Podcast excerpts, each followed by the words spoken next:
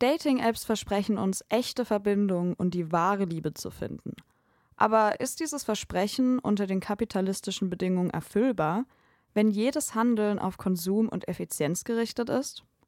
Und was macht die neoliberale Doktrin uneingeschränkter Wahlfreiheit und grenzenloser Möglichkeiten mit unserer Fähigkeit, uns zu entscheiden? Die französisch-israelische Soziologin Eva Elus versucht seit 20 Jahren mit ihrer Forschung Antworten auf diese Fragen zu finden. Schon lange bevor Dating-Apps zur menschlichen Grundausstattung gehörten, erkannte sie die Verschränkungen von Konsum und romantischer Liebe. Im emotionalen Kapitalismus ist die Romantik zu einer konsumierbaren Ware geworden und Waren emotional aufgeladen und romantisiert.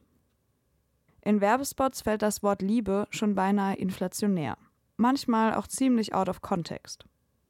Folge deinem Herzen heißt es in einer Werbung für Zeug, das man auf den Grill klatscht. Und eine Spinne verliebt sich aus weiter Ferne in ein Handy, dem sie schlussendlich nah sein kann, als ihr Besitzer es kauft. Über den Konsum von Waren werden uns Gefühle gleich mit dazu verkauft. Gleichzeitig werden unsere eigenen Gefühle mit dem Konsum verknüpft. Das Glück scheint nur ein Kaufwert entfernt zu liegen. Oder eben ein Swipe. Auch wenn wir bei Dating-Apps nicht direkt etwas kaufen, Konsum und Liebe sind hier eng miteinander verknüpft. Wer sich schon mal auf Tinder, Bumble und Co. bewegt hat, wird die Kaufhausmentalität kennen, in die man schneller hineingezogen wird, als man Match sagen kann. Wir swipen endlos nach links und rechts, als würden wir durch einen Katalog blättern. Wir filtern nach genauesten Kriterien und treffen bei jedem neuen Gesicht, das auf unserem Bildschirm erscheint, in Sekundenschnelle eine neue Entscheidung. Die Qual der Auswahl. Auf den Dating-Apps begegnen sich Menschen unterschiedlichster Couleur auf einem freien, ungeregelten Markt. Freiheit geht bekanntlich aber nicht unbedingt mit Gleichheit einher. Wie auf jedem Markt verkaufen sich manche Produkte eben besser als andere. Eva Ilus zufolge ist das maßgebliche Kriterium der Wahl auf Dating-Plattformen die sexuelle Attraktivität. Und die wird primär durch Bilder vermittelt. Funktioniert die gute alte Liebe auf den ersten Blick jetzt nur noch durch ein Spiegel-Selfie? Je nachdem, was wir suchen, gelten noch andere Kriterien. Auch Charakter muss man haben. Und auch der wird so gut wie möglich präsentiert. Es ist schon paradox. Wir wollen uns selbst gut verkaufen, gleichzeitig authentisch sein, aber uns auch nur von unserer besten Seite zeigen. Wenn es dann zum Kennenlernen kommt, ähnelt es schon fast einem Bewerbungsgespräch. Man will von sich überzeugen. Das Glück, die große Liebe zu finden, muss man sich eben hart erarbeiten.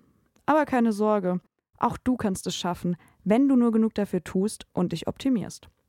Möglichkeiten gibt es von Schönheitsdogs bis Personality Coaches ja genug. Auf dem Datingmarkt begegnet uns ein grenzenloses Angebot an Möglichkeiten. Um uns dort zurechtzufinden und überhaupt aus dem Überangebot wählen zu können, müssen wir aber zuerst herausfinden, wer wir eigentlich selbst sind und dann auch noch, was genau wir eigentlich wollen. Kleinste Unstimmigkeiten mit unseren Vorstellungen lassen den Deal sofort wieder platzen. Wir wollen jemanden, der unsere Leidenschaft zum Reisen oder Skaten teilt, aber bitte niemanden, der Oliven oder Ananas auf Pizza mag. Absolute Red Flag. Unser Geschmack hat sich verfeinert und er definiert sich zunehmend über das, was wir konsumieren. Du bist, was du hast. Und dazu gehören auch unsere Beziehungen. Grenzenlose Freiheit. Segen oder Fluch? Freiheit und grenzenlose Wahlmöglichkeiten sind im Neoliberalismus heilige Güter. Aber trotz aller Vorteile, die sie uns bringen, kann es auch negative Auswirkungen darauf haben, wie wir Beziehungen eingehen oder es eben erst gar nicht tun.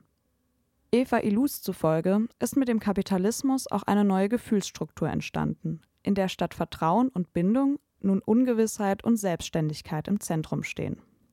Wir haben Schutzstrategien entwickelt, um unsere Gefühle in Schach zu halten. Wir vermeiden verbindliche Beziehungen, um unsere grenzenlose Freiheit zu bewahren. Eine gut überlegte Wahl zu treffen, kann uns natürlich dabei helfen, dass wir Beziehungen eingehen, die uns glücklich machen. Aber häufig liegt das Problem nicht darin, welche Wahl wir treffen, sondern dass wir es überhaupt tun.